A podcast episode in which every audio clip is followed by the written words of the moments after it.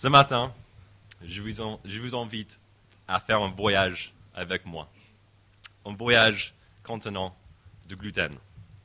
Désolé pour les amis qui sont sensibles, mais nous allons parler du pain et notre voyage, le chemin, aura la forme d'un croissant. Pour ceux qui ont déjà pris un croissant ce matin, bravo, vous êtes bien préparés. Et pour les autres, et en fait pour tout le monde, je vous invite à ouvrir vos Bibles à la page 606. C'est la première page du Nouveau Testament et c'est une carte. Et grâce à elle, nous allons essayer de suivre les déplacements de Jésus euh, dans notre texte. Le ministère de Jésus dans l'évangile de Marc d'ailleurs est presque comme un voyage sans fin. Et euh, plus récemment, dans ce voyage depuis le chapitre 6, verset 30, il semble que Jésus, cherche euh, un, moyen d'être tout seul avec ses disciples, un endroit calme. Mais partout où il va, les gens viennent à lui, même dans les endroits déserts. Au verset 24 du chapitre 7, c'est notre texte, Jésus essaie une nouvelle stratégie. Donc il monte euh, vraiment plus au nord de l'épicentre de son ministère en Galilée, vers euh, la région de Tyr. Donc si vous avez trouvé la page 606, 16, 15, oh je pas. Moi j'ai même écrit 606, euh, désolé. Cette page, on est tous d'accord. Ah Donc Jésus, euh, normalement son ministère se passe vraiment ici, à côté de, du lac de Galilée. Et puis il monte au nord cette fois, vers la région de, de Tyr. Donc il commence, il monte au nord. Il va même changer dans le verset 31, dans la région de Sidon, avant d'aller vraiment sur l'autre côté du lac, dans la région de Décapole. Donc tu vois une petite euh, forme de croissant. Donc au nord il fait le croissant. Donc pourquoi ce croissant est-il si important? Parce que la région de Tyr, de Sidon et de la Décapole était peuplée par les non-juifs les gens impurs. Donc ce n'est pas normal que, Jésus, un prophète juif, un homme vraiment bien respectable, respecté, qui voyage dans ces régions. Mais ce voyage parmi les non-juifs est le résultat, logique de ce que nous avons vu la semaine dernière. Il y a une semaine, Franck euh, nous a parlé du début du chapitre 7 et de l'impureté. Et il nous a montré comment pour Jésus, il n'y a pas des aliments euh, impurs, et du coup, il n'y a pas même les gens vraiment impurs non plus, sauf euh, nous tous, à cause de nos cobayes, ou nos cœurs, comme on a vu la semaine dernière. Alors Jésus, il fait ce voyage pas cachère. Et en suivant son chemin en forme de croissant, nous allons découvrir que Jésus n'est pas venu seulement pour les Juifs. Il est venu aussi pour les non-Juifs. On va voir que Jésus est le sauveur universel de ceux qui veulent comprendre et donc nous allons regarder d'abord Jésus, qui est le sauveur universel, et ensuite pourquoi il est le sauveur seulement de ceux qui veulent comprendre. Alors c'est parti pour notre voyage au verset 24, quand Jésus monte à Tyr en espérant y trouver la tranquillité. Mais même ici, quelqu'un ne trouve. Selon les versets 25 à 26, Marc vraiment, euh, il, dit, à deux reprises que cette femme n'est pas juive, elle est non juive elle est syrophénicienne. C'est vraiment explicite. Et donc, elle est impure. Et l'impureté est même doublée par le fait que sa fille a un esprit impur. Elle a un démon. Et donc, elle demande de l'aide à Jésus. Jésus lui répond dans le verset 27. Regardez ce verset. Laisse d'abord les enfants se rassasier, car il n'y a pas bien de prendre les pains des enfants et de les jeter aux petits chiens. Jésus, il parle ici de son ministère parmi les Juifs. Nous avons déjà vu au chapitre 1, verset 38, Jésus, après avoir prié, il descend de la montagne, il dit, en fait, même si j'ai trouvé des succès dans cette première ville, moi je vais aller partout dans cette région juive pour prêcher l'évangile. Donc son ministère était vraiment parmi les juifs. Le pain de son ministère, ce qui nous rappelle de, miracle de multiplication de pain du chapitre 6, et jusque ce point-là, réservé pour les enfants, les juifs. Les petits chiens sont les non-juifs. Et c'est un titre un peu euh, péjoratif que les juifs utilisaient pour tous les autres. Au premier regard, ça semble que Jésus il garde toutes ces normes culturelles. La femme, elle reconnaît ça. Mais elle dit dans le verset 28 que même les petits chiens peuvent manger les miettes du pain qui tombent de la table. Jésus, il est vraiment impressionné par sa réponse, parce que cette femme a trouvé un concept énorme, peut-être sans l'avoir fait exprès. C'est vrai que Jésus est le sauveur de Juifs d'abord, comme nous avons vu euh, en janvier, qu'on a lancé notre série sur l'évangile de Romains, et presque chaque semaine, on a parlé de ce verset, chapitre 1, verset 16. L'évangile, c'est la dynamite de Dieu, et c'est la bonne nouvelle, et c'est pour les Juifs d'abord. Et à la fin du verset, c'est aussi pour les non-juifs. Dieu a créé tous les peuples du monde et son plan de salut, sa promesse à Abraham, même depuis le, Genèse chapitre 12, c'est une promesse pour toutes les familles de la terre. Jésus est aussi le sauveur de cette femme non-juive et du coup il enlève cet esprit impur de sa fille. Dans le verset 31, euh, Marc nous donne plus de détails et Jésus, il arrive euh, sur l'autre but de son croissant, euh, dans la Décapole, une région qui mélangeait les juifs et les non-juifs. Nous avons déjà vu cet endroit une fois dans le chapitre 5 et l'histoire du démoniaque et les demi-porcs. Peut-être à cause de, la publicité de cet événement, de, la, publicité faite par cet homme, Jésus, dès qu'il arrive, on lui amène un sourd. Jésus le prend à part et le guérit euh, disons, d'une manière pas très euh, antibactérienne, on peut dire. Mais vu que cet homme ne pouvait pas entendre, ne pouvait pas entendre clairement, je, crois que le contact physique que Jésus a eu avec ses oreilles, avec la langue, avec sa, salive, c'était vraiment puissant pour lui. Ça a montré que Jésus a, pris soin de, lui, il a touché ces endroits qui ont causé toute sa souffrance dans sa vie. Au verset 34, Jésus, il lève les yeux au ciel et il dit Ephatha. Et c'est le mot araméen pour dire ouvre-toi. J'imagine que ce mot euh, aurait été euh, le premier mot que cet homme aurait bien entendu dans sa vie. Et ce mot, pour lui, c'est le mot de salut. C'est le mot de la guérison totale, même un homme non juif. Le verset 37 nous montre la réponse des gens. Regardez ce verset rempli d'étonnement. Il disait il fait tout à merveille. Il fait même entendre les sourds et parler les muets. Les gens sont bouleversés par la puissance de Jésus. Et, c'est normal. Ils ont bien compris qu'ils étaient dans, dans la présence de quelqu'un de vraiment puissant, de quelqu'un vraiment spécial, qui fait totalement tout à merveille. Avec lui, même les sourds entendent et les muets parlent. Il peut tout faire ils ont compris, peut-être sans, en apercevoir, la prophétie d'Ésaïe au chapitre 35, qui se trouve dans le discours de règne parfait de Dieu. Écoutez les versets 3 à 6 de, ce chapitre d'Ésaïe, le chapitre 35. Fortifiez les mains affaiblies et affermissez les genoux flageolants. Dites à ceux qui ont le corps battant, fortifiez-vous, n'ayez pas peur. Voici votre Dieu elle viendra la vengeance, la rémunération de Dieu. Il viendra lui-même pour vous sauver. Alors les yeux des aveugles seront ouverts et les oreilles des sorts seront débouchées. Alors les boiteux sautera comme un cerf et la langue du muet lancera des cris joyeux.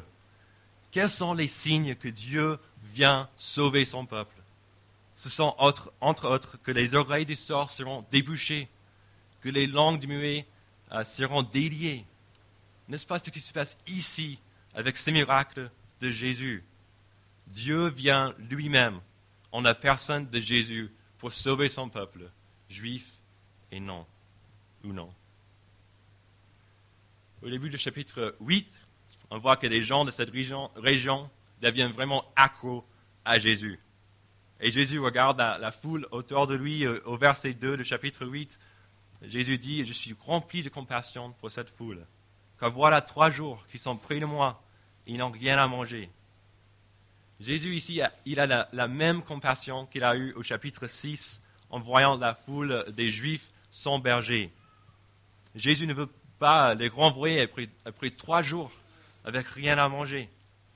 Et au verset 4, des disciples disent, euh, Jésus, mais comment pourrait-on euh, leur donner euh, assez de pain à manger ici dans un endroit désert? Il faut, demander, ont-ils déjà oublié ce qui s'est passé au chapitre 6 Jésus multiplie à nouveau les pains et les poissons pour cette foule des non-juifs. Et le résultat est aussi spectaculaire. Il commence avec sept pains et ça devient sept corbeilles pleines de morceaux après avoir satisfait 4000 personnes. Jésus donne du pain à cette foule des non-juifs, juste comme il a fait pour les juifs, en utilisant les mêmes verbes d'action qu'il a utilisés au chapitre 6 et qu'il va utiliser à nouveau au chapitre 14 pendant la Sainte Seine. Cela veut dire que les non-juifs sont aussi invités à participer au nouvel exode du peuple de Dieu. Ils sont aussi les bienvenus pour le salut que Jésus inaugure à la croix. Cette image de donner son pain pour le salut, de donner de son corps pour le salut de son peuple, c'est ici pour les non-juifs aussi. Dieu est venu lui-même pour les sauver. Oui, les non-juifs aussi. Et après ces, signes spectaculaires parmi les nations, Jésus traverse la lac et il revient vers la, région de, juste au sud de Capernaum. Il a passé pas mal de temps. Et il revient dans la région juive, et c'est le verset 10 du chapitre 8. Et quel accueil reçoit-il des pharisiens qui sont à nouveau de retour? Moi, j'ai bien aimé quand Franck faisait ça la semaine dernière, donc je, le fais il essaie les pharisiens essaient directement euh, de le mettre à l'épreuve en demandant un signe. Si seulement ils avaient bien, euh, si seulement ils étaient, ils avaient été de l'autre côté du lac, n'est-ce pas, pour voir tous ces signes que Jésus a fait, le miracle du pain, euh, cette femme qui a sa fille qui l'esprit est enlevé, cet homme qui ne pouvait pas entendre parler, maintenant il est en train d'entendre, de parler. Cependant, avec leur hostilité euh, par rapport à l'impureté, leur obsession. Et n'oubliez pas euh, leur malaise la semaine dernière, il y avait juste des disciples qui n'avaient pas lavé des mains. Et maintenant, il y a les juifs, les non-juifs qui, Jésus accueille ces personnes. Et c'est difficile d'imaginer qu'ils soient contents de tout ça.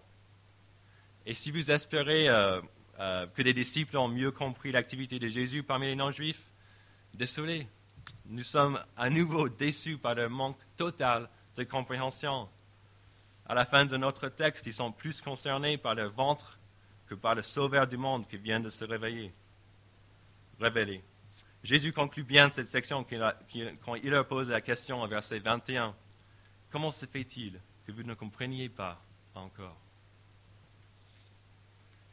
Ils n'ont pas compris que Jésus est le Sauveur universel le sauveur de tous les peuples. Mais sommes-nous différents? Si nous croyons que Jésus est vraiment le sauveur du monde, ça se manifestera naturellement dans notre partage.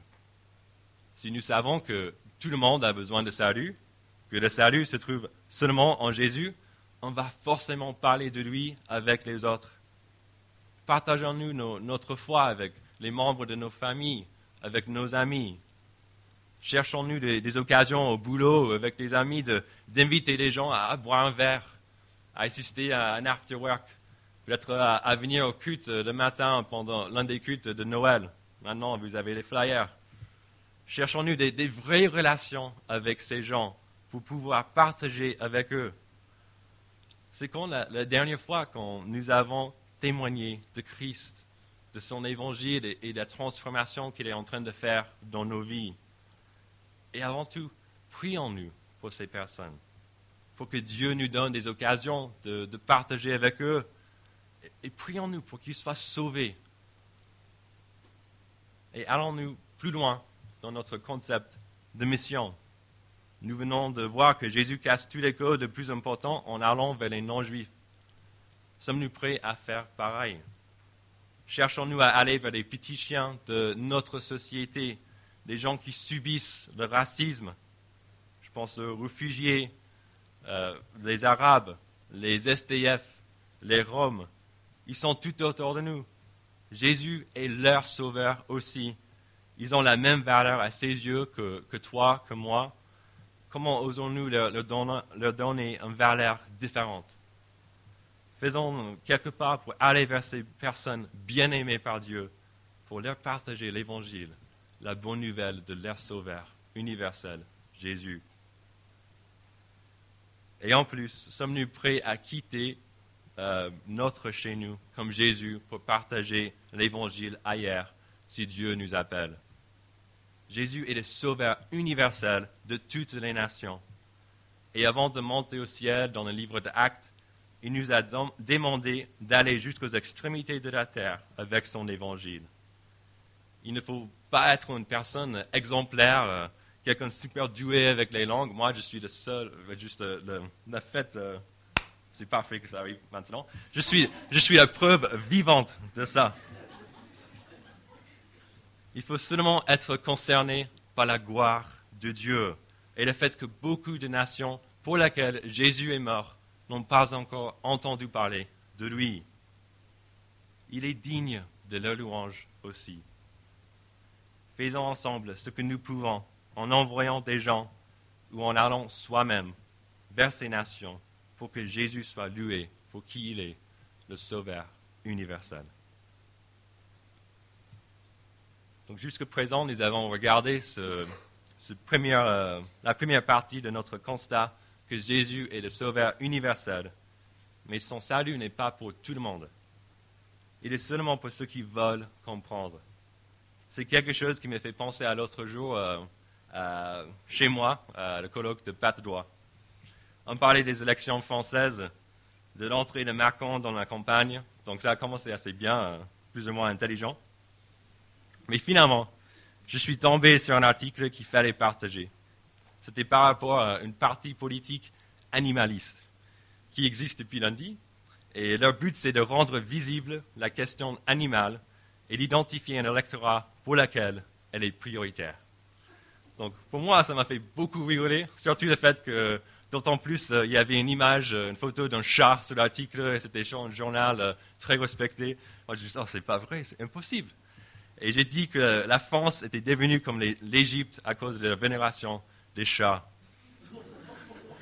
Mais Baptiste ne me croyait pas.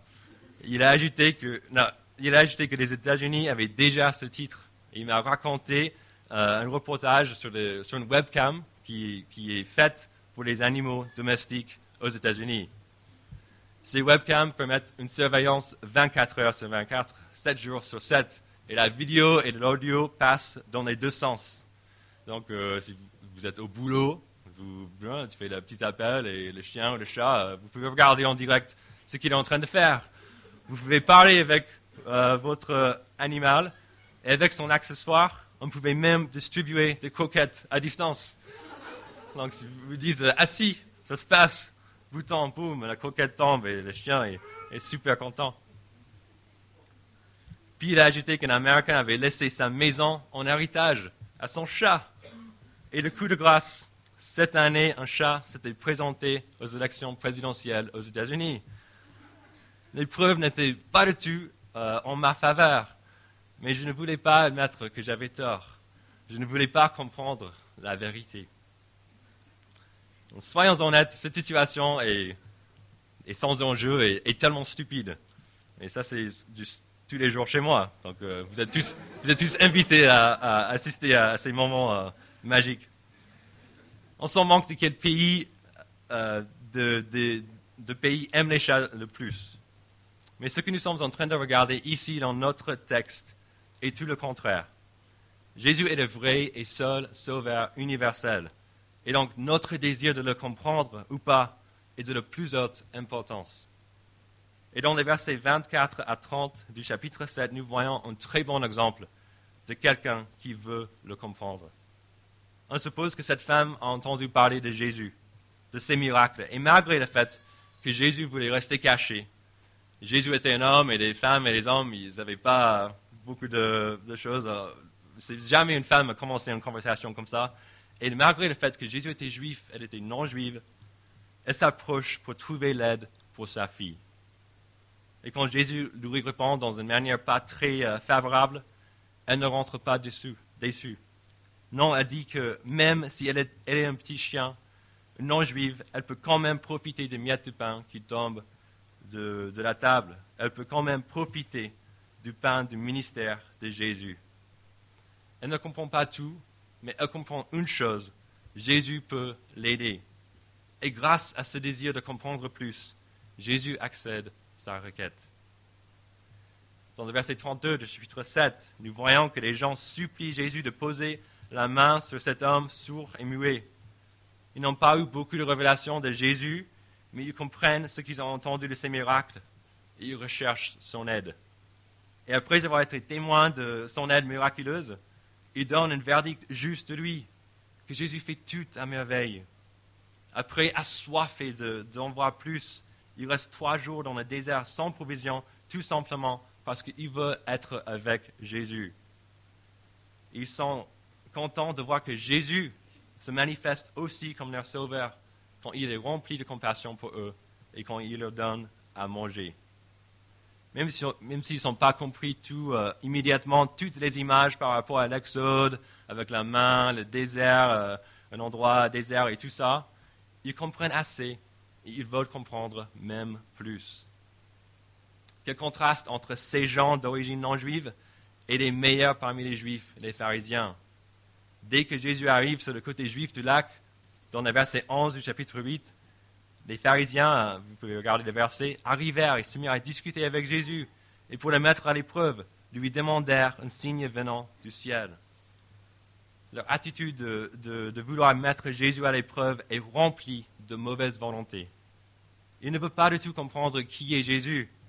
Ils sont les gens du chapitre 4 de la, parabole du semeur qui ne voient pas, qui ne comprennent pas. Pour ces personnes, un signe ne les aiderait pas. Ils ne sont pas ouverts à Jésus. Ils ne sont pas prêts à changer, comme nous l'avons vu au, chapitre 2 et la semaine dernière. Ils sont hostiles à lui. Mais tout ce que, malgré tout ce que Jésus a fait et enseigné dans leur présence. Et au verset 12, Jésus soupira profondément dans son esprit et dit, Pourquoi cette génération demande-t-elle un signe? Je vous le dis en vérité, il ne sera pas donné de signe à cette génération. Puis il les quitta. Jésus est profondément vexé par leur incrédulité. Il voit le cœur endurci malgré toutes les merveilles qu'il a faites, y compris récemment parmi euh, les non-juifs. Le Sauveur universel est juste devant eux, mais ils ne comprennent pas. Et Jésus, il ne joue pas le jeu, il ne leur donne pas un signe, il les quitte. Ils sont arrivés au point de non-retour. Et Jésus ne les quitte pas seulement physiquement, mais aussi spirituellement. Ils ont eu tellement de chance de, le comprendre, mais maintenant Jésus s'en va avec les gens qui veulent comprendre. Et qui sont ces, gens super euh, choisis par Jésus, intelligents, vers lesquels Jésus se tourne maintenant après avoir quitté les pharisiens Ses disciples, qui, au verset 14, discutent des choses super importantes. Regardez ce verset. Les disciples avaient oublié de prendre des pains. Il n'y en avait qu'un avec eux dans la barque. En fait, les disciples sont nuls. Ils, ont même oublié le casse-croûte. Et quand Jésus leur dit de se méfier du levain, des pharisiens, d'Hérode, on peut imaginer les disciples en train de poser la question. On a oublié le pain, c'est vrai, mais est-ce que ce seul pain qu'on a, ça vient de, boulangerie Harold et Fils? Ah, c'est, oh, c'est la dernière fois que nous laissons Pierre acheter du pain. Quel idiot Mais ils ont complètement raté ce que Jésus voulait leur dire. Les versets 17 et 18, regardez ces versets. Jésus, le sachant, leur dit Pourquoi raisonnez-vous sur le fait que vous n'avez pas de pain? Ne comprenez-vous pas et ne saisiez-vous pas encore? Avez-vous encore le cœur endurci? Vous avez des yeux et vous ne voyez pas. Vous avez des oreilles et vous n'entendez pas. Jésus veut avertir ses disciples du danger du levain des pharisiens et d'Hérode. Ce n'est pas le vrai levain, mais leur attitude, leur opposition au changement. Jésus est en train d'expliquer quelque chose vraiment profond. C'est vraiment à ce niveau, comment être sauvé. Et où se, trouvent les disciples? Ils sont vraiment ici en bas. Et même, on peut dire ici, au niveau de l'estomac. Ils, ont faim, ils ont un pain, et même ce pain, ils, pensent Ah, est-ce que ça vient des pharisiens? C'est incroyable. Jésus euh, les avertit en les comparant même aux pharisiens dans le verset 18 quand il dit Avez-vous aussi le cœur endurci? Jésus cite en plus dans ces versets euh, euh, un verset du prophétie du prophète Jérémie qui, dans son contexte, était contre les chefs du peuple d'Israël qui ne comprenaient pas. Les disciples seront les chefs de la nouvelle communauté du peuple de Dieu. Et Jésus veut qu'ils deviennent pas comme les pharisiens. Il veut plutôt qu'ils comprennent. Du coup, il rappelle les deux miracles du pain à la fin de notre texte aujourd'hui. Ces miracles qui nous aident à comprendre tous les autres. Ces miracles où Jésus prend sa place en tant que Dieu sauveur. Il amène son peuple dans un exode de leur péché et de la mort vers le salut de Dieu, symbolisé, symbolisé par le pain. Le pain qui est pour les Juifs d'abord, mais aussi maintenant pour les non-Juifs. Jésus est le Sauveur universel, mais seulement de ceux qui veulent comprendre et qui veulent comprendre qui il est et comment il les sauve. Et nous, ce matin, voulons-nous comprendre? Notre niveau de révélation, euh, d'intelligence n'est pas important. Il ne faut pas être expert pour être sauvé. Non, les gens que Jésus cherche sont ceux qui reconnaissent des besoins et qui viennent humblement euh, à lui, comme la femme non juive. Il cherche des gens qui s'intéressent à découvrir plus et qui sont émerveillés face à ses enseignements et ses actes. Il cherche des gens qui veulent comprendre et il est puissant pour les sauver. Ce même Jésus qui a ouvert les oreilles d'un sourd avec un mot peut faire exactement ce matin dans nos cœurs. Venons à lui avec un esprit de repentance et avec de la foi, même tellement petite. Il accueille tout le monde, hommes, femmes, juifs, non-juifs, intelligents et nuls. Demandons-lui de nous faire, de nous faire grâce pour que nous puissions comprendre plus, pour que nous puissions connaître notre Sauveur et pour qui nous sommes déjà disciples de Jésus, déjà les chrétiens, soyons avertis par Jésus de ne jamais penser que nous avons tout compris. Regardons combien les disciples étaient loin de la vérité. Sommes-nous pareils? Avons-nous permis un peu de levain des pharisiens et d'Hérode d'entrer dans nos vies? Ça peut au départ euh, sembler, sembler insignifiant, une, petite résistance à Jésus par rapport à un péché contre lequel on ne veut plus lutter. Après tout, ce n'est pas si grave que ça. Un désir d'oublier certaines choses que Jésus a dites qui clochent trop avec notre monde laïque, comme ses avis sur le mariage et le divorce, ou sur le mal qui est dans tous nos cœurs. Ces petites concessions peuvent grandir de plus en plus, comme le levain dans le pain. Et avant qu'on ne le sache, nous sommes loin du vrai Jésus. À sa place, nous créons un Jésus qui nous ressemble. Il faut se méfier de ce levain, de, cette attitude, avant qu'il ne soit trop tard. Gardons notre désir de comprendre, de comprendre plus du vrai Jésus, parce que seulement le vrai Jésus nous sauver. Et n'oublions pas que chacun sera jugé à la mesure de ce qu'il a reçu. Et donc nous qui avons reçu beaucoup, on est responsables aussi de beaucoup. Faisons tout cela avec la confiance que Jésus est là avec nous. Il n'a pas abandonné ses disciples malgré leur faiblesse. On va continuer de voir cette, faiblesse euh, tout au long de l'évangile de Marc. Mais Jésus a été patient et leur a révélé l'essence de ses miracles parce qu'ils avaient fait preuve de bonne volonté. Gardons cette même bonne volonté et prenons courage grâce à Ésaïe chapitre 35 qu'on a vu tout à l'heure Maintenant, le verset 8.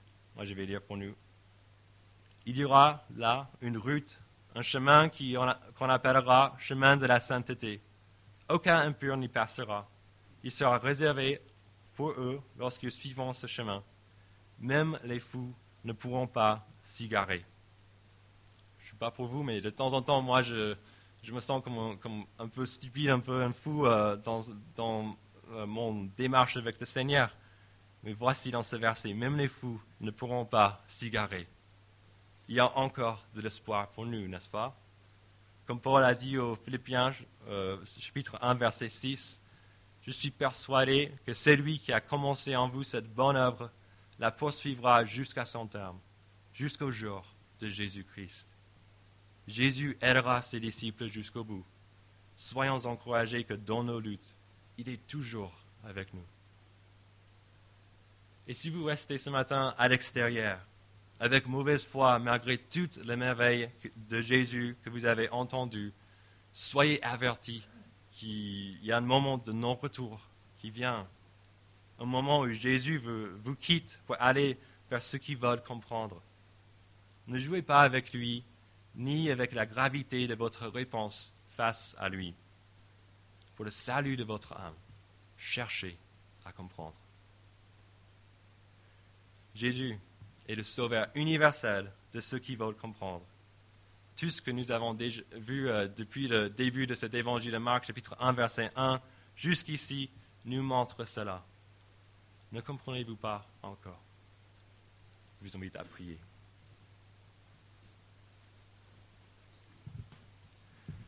Père, merci pour le fait que Jésus est le sauveur universel de nous tous. Merci que notre genre, ethnicité, intelligence ne sont pas importants pour être sauvés. Ce qui compte est notre volonté de comprendre. Donne-nous, s'il te plaît, cette bonne volonté. Aide-nous à nous repentir et à placer notre foi en Jésus. Aide-nous aussi à enlever ce levain d'orgueil de nos cœurs et à toujours vouloir comprendre. Et Seigneur, aide-nous à suivre l'exemple de Jésus, à être courageux dans notre partage avec les gens autour de nous. Permets que nous ayons de l'amour pour les gens différents que nous et aide-nous à être les acteurs dans l'avancée de ton royaume jusqu'aux extrémités de la terre, pour ta gloire seulement. Amen.